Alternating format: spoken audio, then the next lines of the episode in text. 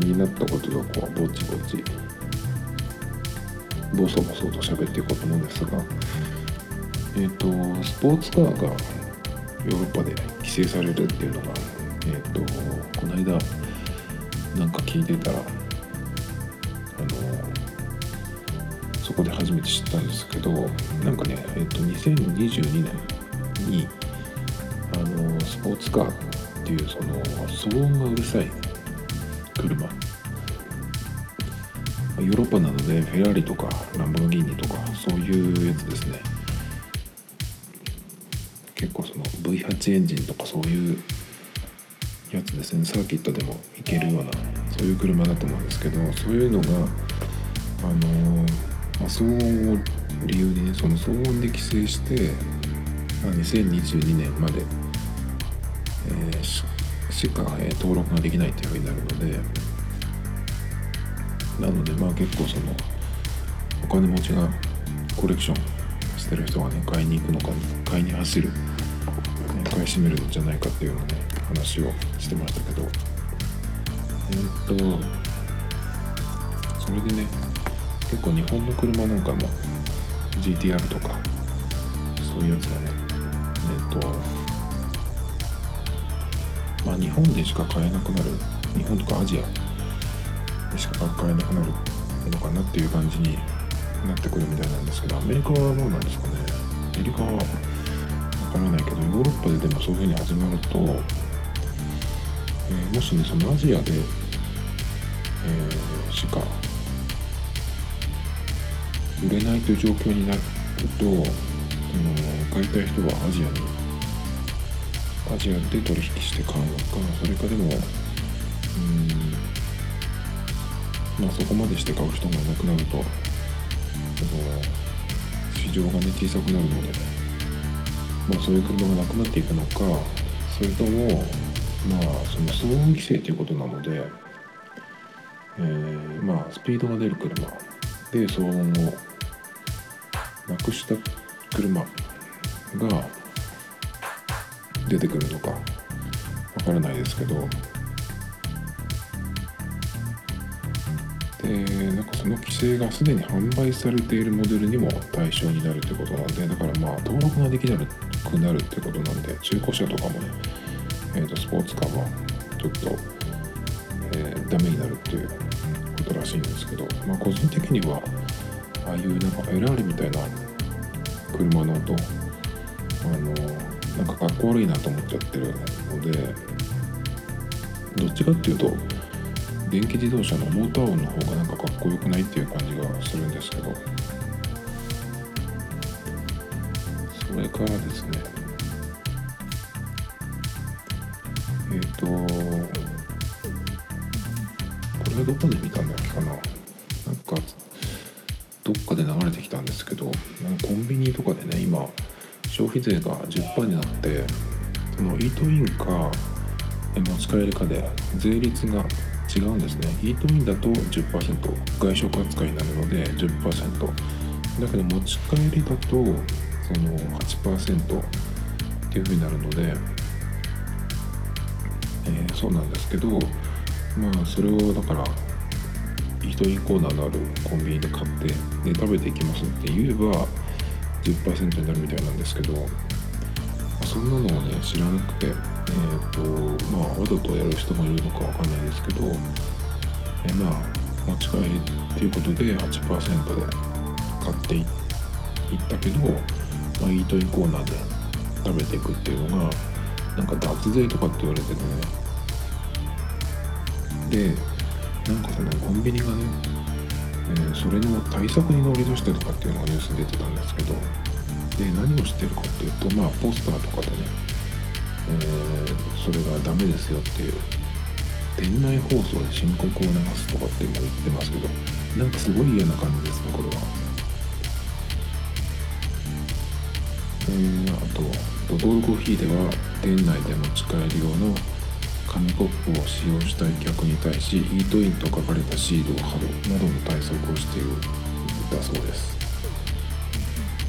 ドトールなんてでも基本はイートインなんじゃないのかな。だけどこれってあのこういうその税のかけ方が、えー、こういうふうになるっていうのがね分かった時にみんな分かってるはずなんですよね。でマクドナルドは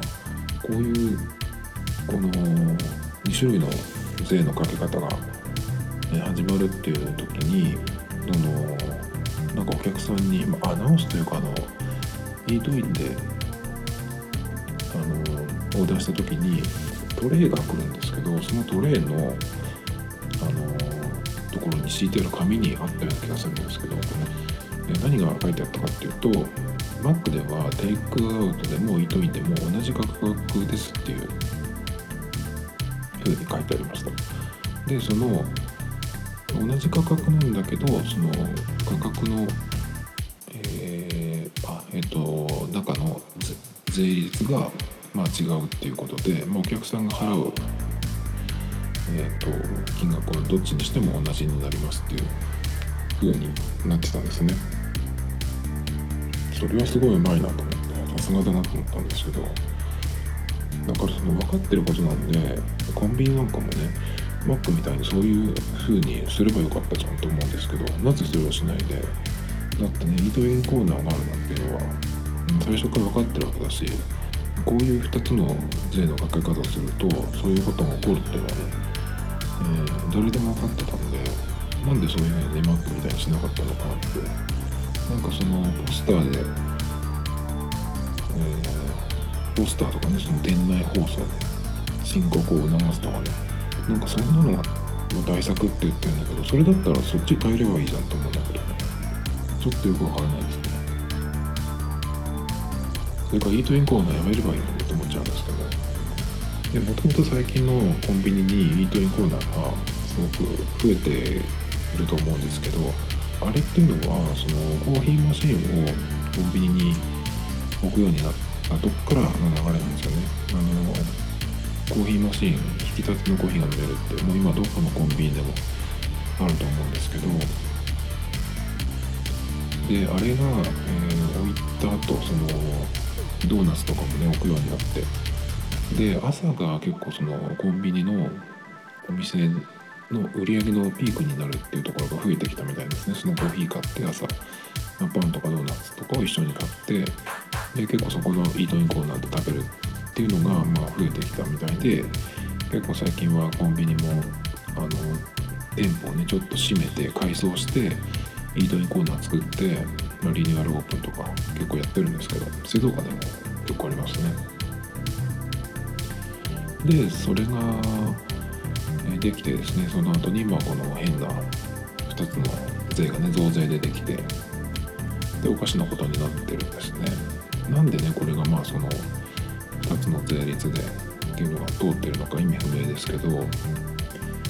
あ、やっぱり日本はほな国だなっていう感じですね。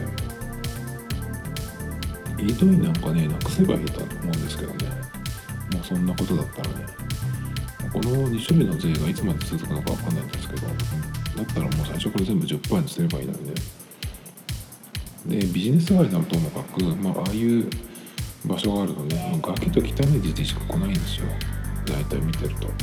まともな人はねまあ使えないしね。こういう店の場所ってそもそも行かなくなっちゃうんで、まあ、コンビニがその終わってる感が増すだけだと思うんですけどね。まあこの辺はもう関わりたくないですね。それから、えー、あこれだ。えー、っとね昨日ちょっとこれはもともとこの番組やるっていうのはツイッターで知ったんですけどあのテレビの話で「バック・トゥ・スクール」っていう番組がフジテレビでやってまして先週から始まったみたいなんですけど、えー、とどういう番組かっていうと芸能人が実際の学校に入って何日かそのクラスに入ってね学生として過ごすっていうやつで、まあ、転校生として入ってくるっていうのがあってでその本人の、えタレントさん本人の母校じゃなくてどっかの全然別の学校に入るっていうやつなんですけどで昨日見たのがあの女優の桜井日奈子さんっていう方で多分ね岡山の奇跡とかって言われた人だと思うんですけどあのドラマとかで見たことがあって僕が一番その印象に残ってるのはなんか不動産屋の CM なんですよ。なんだっけな。いい部屋ネットとかなんとかじゃないっけかな。ハリセンボンとも一緒に出てたかもか。でもその前になんかあったのまあ忘れちゃいましたけど、まあ、CM で結構有名になった人だと思うんですけどででもそこまでだったらへえっていう感じなんですけどその今回その桜井さんが入った学校っていうのが浜松の聖園学園聖園だと思うんだけど西に遠いって書いて聖園学園っていうところで僕浜松は住んでたこともあってでちょっと土地勘があるんですね。住んでた時に結構この学校の近くも通ってたこともあったんで知ってたんですよ。え女子校で中高一貫かな。で結構その割といいところだと思うんですけど、え見えてたらねすごいなんか礼儀とかもちゃんとしてる学校でまず門に入ってえー、門のところでお辞儀してで創立者の、えーと、銅像のところでお辞儀してみたいな。であとはなんかなんかお作法の授業みたいなのもあると思うんですね。あそういうところなんだっていう感じでなったんですけどそれは結構ね見てたら面白くて。あの僕のローカル情報を結構そのツイッターでねリストを作って見てるんですけど例えばなんかその台風があった時とかねあの辺はどうなんだろうなっていうので見るんですけど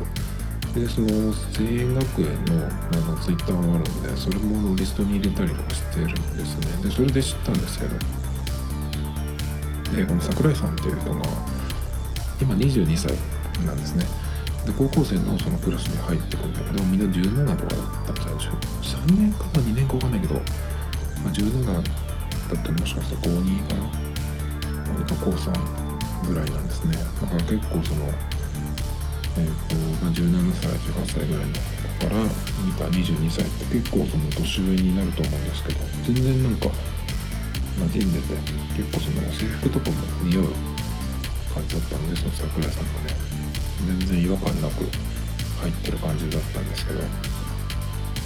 割とすぐ馴染んでねクラスメートになっていくんですけどでもなんか結構要所要所でやっぱりそのお兄さんのところがねちょっと出てきたりとかしてなんかすごい良かったんですよ。ね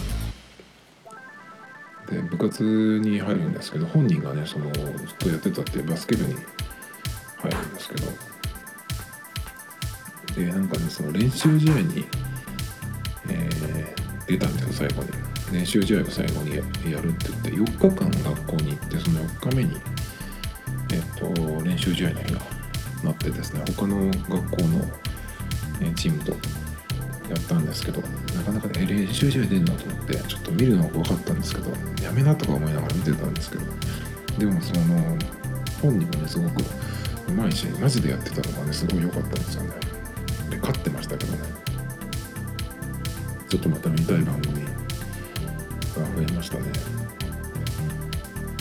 テレビね、まあ、正直基本的には終わってると思うんだけどたまにでもいい番組もあるからね見とかないとって感じで。今教育テレビ E テレで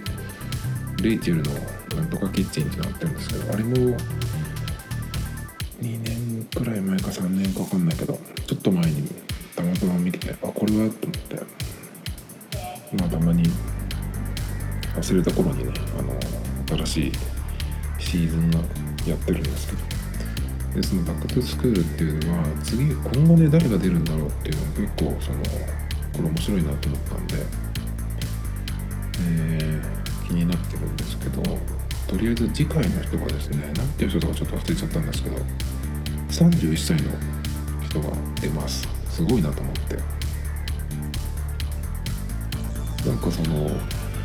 学校を卒業して、この桜井さんだったら22歳だから5年だけど、まあ、そのぐらいの、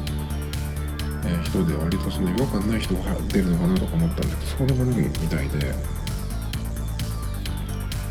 まあその年齢でねどうこうっていうのはもうもうナンセンスだけどでもかなりやっぱりえっと高校生とかの中に入るとどうなんだろうなって感じで。でもまあバック・トゥ・スクールっていうねタイトルだからまあ別にそうかっていう感じで。部活はね運動部とかだったら動ける人じゃないと無理ですけどね。昨日の桜井さんも結構きつそうでしたけどね。下手面白そうな人って誰だろうと思ったんですけど。あのー、思いつかないですね。現役の時にもうすでに芸能活動しててで学校にそんなにえ、行けてなかった人とかだったら結構その有名だしね盛り上がるんじゃないかなと思うんですけど。なんか例えばだからももクロの人とかその入ってった時にあんまり知名度がないとあのやっぱり盛り上がらないじゃないですか。昨日のね桜井さん結構すごくて他のクラスからも見に来てましたね。でねその昨日そのバックトゥスクール見終わった後にちょっとツイッターで見てたんですけど AKB の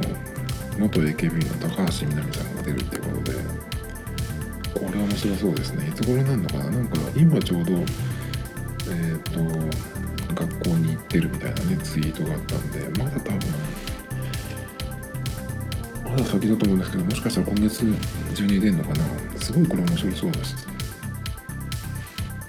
けど高橋みなみさんの場合だとなんかもう先生側のイメージっていう感じなんだけどね。でもルックス的には結構あれかな。でもどうなんだろう。ハマりそうだけどでもみんな結構あれじゃないかな。高校生とかが、えー、の中に入ったらすごいリーダーになっちゃいそうでそれもそれで面白そうだけどね。そのテレビといえばだけど今日急にえっとハッとあの、ま、思い出してちょっと考えて、えーま、気が付いたというかっていうようなことなんですけど、ま、今更なんですがえっと「あなたの番です」っていうドラマを夏ぐらいに終わったんだっけかな。9月のぐらいかな、えっと、それを見てまして2クールのやつだったんですけど途中から見始めて、えー、後半のワンクールは全部大体見たんですけど怖いやつで結構たまにそのもう見ないっつって見ないでその Twitter のリアルタイムを見てあそんなそういう風になったのかみたいな、ね、見方をしてたんですけどでそれの最終回のとこであのどうしてもちょっとあの分からないなんでこうなったんだろうっていうのはね分からなかったことがあったんですよ。でそれのことを考えててで今日急にね、えっと、ちょっとあの分かった気になったところがあったんですよ。でそれ何かどういう場面かというとこれは見てない人には何のこっちゃですがあの最終回の冒頭のシーンであの翔太と黒島黒島がその黒幕の犯人なんですけど翔太と黒島が、えー、ホテルのねツインのベッドにそれぞれ、えー、寝かされていて、えー、気が付くとその点滴をねお互いどどっちもつけられて、えー、手足を縛られてるっていう状態のシーンなんですけどでそこでですね、えー、まあドーヤンが入ってきて、えー、こういろいろやり取りがあってでそのまあ点滴なんですけど普通の点滴じゃなくてその薬がこれをその点滴すると死んじゃうっていう薬なんですけどでその点滴のね、えっと、スタンドに引っ掛けられててこうスイッチがついてるんですその点滴のとこに。でそれを、えー、どっちかにひねるとまあ翔太か黒島にの体に入ってってどっちかが死ぬっていうねそれをどっちにするか選べるっていう、えやつなんですけどででまあどうやがね、えこれは黒島にまあ操られてるというかね、え使われてる状態なんですけどどうやんが翔太に対してのどっちにするかっていうのをね、え選ばせるんです。で、えー、翔太が、まあ、象かキリンか選べって言われるんですね。で象を選べば翔太の方キリンを選べば倉島の方に行くってやつなんですけどでどうやもどっちにしますかって言った時に、えー、翔太が象って言うんですねだから自分の方に来るわけです。それをひねったら。で自分が死ぬってことになるんだけどじゃあその、えー、以前のスイッチを象の方翔太の方にひねろうっていう時に、えー、どうやの手がすごく震えてたんですよ。でそれを見て、えー、その後あのー、この天敵がぶら下がってるスタンドを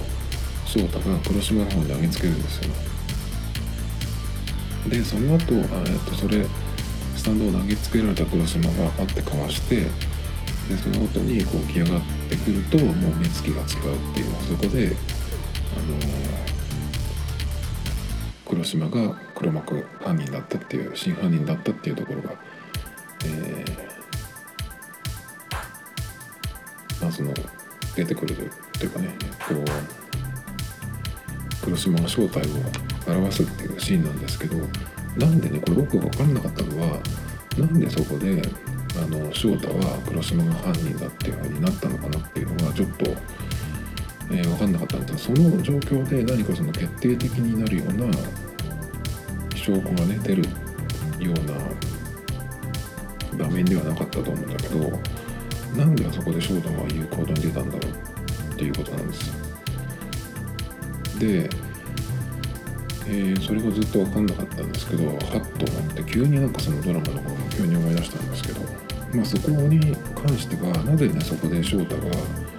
えー、そうなったのかっていうのも、まあ、描かれていないというかその説明はされていないんですけどなのでま正解はどこにもない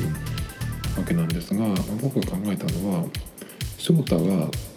えー、釜をかけたのかなと思ったんです一瞬。で釜をかけて黒島の方にそのスタンド投げつけるたんですけどだ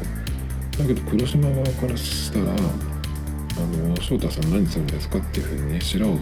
切り通せば白を切る白を切り通せばいいと思うんですよだからそのそうなった場合ねうんなんでその翔太がそういう行動に出たんだろうかなってずっとその最終回見た時は思ってたんですけど、えー、僕はその気が付いたというかね別の考えになったのがそのまあ黒島が白を切り通した場合どうなるかっていうことを考えたんですよ。えー、っと翔太がそのスタンド黒島の方に投げつける黒島避けますでそこで「何するんですか?」って切り白を切った場合、えー、だけどその展開になってもあのどうやらすごくその、えー、手が震えててね実際まあできなかったわけです翔太を殺すってことはできなかったんですよね。だから、えー、まあ、その後スタート投げつけられた黒島が白を切り通しても結局そのどうやらね嘘をつき続けるということに限界が来る。と思うんですね。その後そういう、まあ、白を切っても。だからまあそのそういう展開になるっていうのはまあえー、翔太がまあそれを感じ取ったのかなっていうことです。だから結局、まあ、そこで黒島がその正体を表したんですけどもしそうじゃなくて白を切っていても道円がバラすっていうねもう耐えられないっていうねその展開になっちゃう。その道円からバレるっていうふうになる。っていうことで、まあ、だから黒島もそこで観念して自ら正体を表したっていうことなのかなっていうのがまあ今更ながらの推理ですけどね。で、まあ、それはいいとして他にはですねえっ、ー、とあ Google Keep ですね Google Keep のダメなところ。今ですね Google Keep っていう Google の、まあ、メモアプリがあるんですけど、まあ、iPhone を今使ってまして iPhone と Mac を使ってて、まあ、今後また iPad Pro と iPad Pro が、えー、次のが出たら買おうと思ってるんですけど。で、えー、まあそういう状態なんですけどちょっとね iPhone から Android に、移行するか Android との2台持ちにしようかなって思ってるんですがそうなると結構メモがねどうするかなっていう感じで。全部 Apple の端末だったらこの iOS と Mac のメモで全然何不自由なく使ってるんですけど。Android になった場合これを、えー、使えなくなるわけですね。なんでちょっとその全てのデバイスで使えるものを何か探そうと思ってた時に、まあ、この Google Keep のことを思い出して最近ちょっとずつ使い始めてるんですけど、えーと、使ってみてですねちょっとこれはっていうところがあってでそれは何かっていうとまあ細かいところなんだけどあのチェックボックスをオンにするっていうのはこの Google Keep にもできるんですよ。この iPhone のメモでもできるんですけどで Google Keep の場合チェックボックスをオンにするとそのメモ自体がチェックボックス、がついたメモっていう風になってで何を書いても全部そのチェックボックスがついた文章というかになるんですね。で iPhone のメモの場合はそのチェックボックスもつけられるけどそれなしの、えーと、文章も書けるんですよ。なんで例えばその買い物に行く時のリストとしてそのチェックボックスをオンにして、まあ、買うものをバーッと書いていく。とするじゃないですか。でその後そのチェックボックス以外にも何かその買い物に関してメモを書きたい普通の文章を書きたいとなった時にチェックボックスの以外の普通の文っていうのがね書けないんですよ。下のところとかでも。どんな文章を書いても全部そのチェックボックスオンの頭にねチェックボックスがついたメモになってしまうのでそれがちょっと使いづらい。それからあのメモ一覧のところで必要ないやつを一発で消さないんですよ。でそれがですねスライドしてこうフリップスライドみたいにして。メモとかじゃないメールとかをこう消すみたいにね。左右にこう、え、メモをスライドするっていうのができるんですけどそれが、えー、そのアクションのアーカイブのみなんですね。スライドさせてアーカイブするのみ、まあ、間違って消さないようにっていう配慮なのかもしれないんですけど、まあ、消すには長押しして選択して、えーと、右上とかにあるこの丸ドットが縦に並んだメニューから消すとかあとはメモを個別に開いて消すとかっていうので結構ねその消すのが面倒。ですね。えあとですね一覧の画面でその画像を入れた時に画像がデカデカと表示されるんですね。全部同じ正方形な正方形の、えー、大きさにしてくれるとありがたいですがちょっとそれがね、えー、見づらいかなって感じだからまあそのアーカイブっていうえっと仕組みも含めて本当に必要なもの一番上に来てるようなものだけをそのホームというかねその最初の画面に表示して、まあ、あとはアーカイブするっていうような使い方は推奨なのかなと思って。あと PDF も保存できない。これがちょっと、えー、痛いですね。結構その PDF にしてそこにま書き込んだりとか地図なんかそうですけどあとは、画像に画像にすればいいのか JPEG に、え PDF でできると何がいいかっていうとあのウェブページの必要なとこだけを選択してそれを PDF で保存してあのメモに貼り付けるっていうこと。できるので Apple メモは結構そういう使い方してるんですけどそれができないのかと思ってねちょっと辛いですねそれは。あとはまあ結構これは根本的なところっていうかあのブラウザを開かないといけないんですよ Mac の場合。iPhone からだったらそのアプリでやればいいんですけど、えー、Mac の場合はブラウザを開かないといけないっていうことでちょっとなんかそれがあんまり、好きじゃないんですよね。でアプリの場合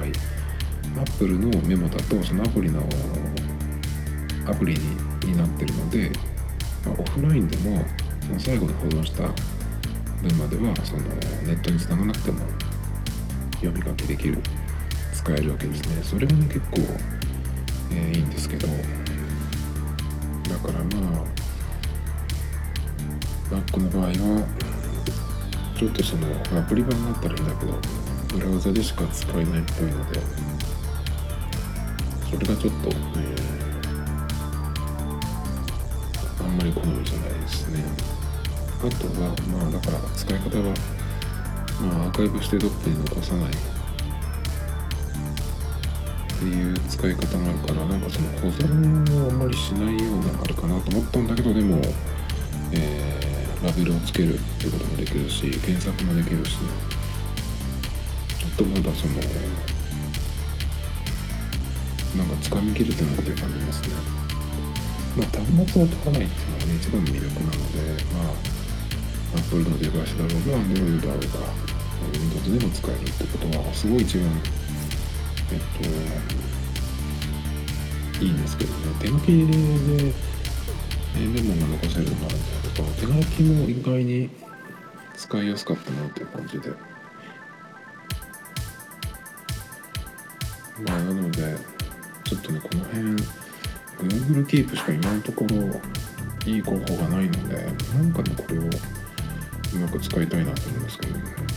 そうそうもう一個あった。iPhone のアプリでこの Google Keep 使う時にラベルをつけれたっけかなと思ってラベルつけれるか。なんかそのちょっと1個階層折らないと出てこないメニューもあったりしてさっきの削除の問題もそうだけど。それの辺がねちょっとまあ慣れなのかもしれないけどなのでちょっとそのね新しいメモを書くときになるべく Google Keep にしようかなと思うんだけどやっぱり今その Mac 使うときテザリングでやってるのでそれをやってるとその、テザリングをオンにしてでブラウザ立ち上げてでそこから Google Keep に行くっていうのがあるのでまあそれがねちょっと手間その辺ですねまあそんな感じです今日は。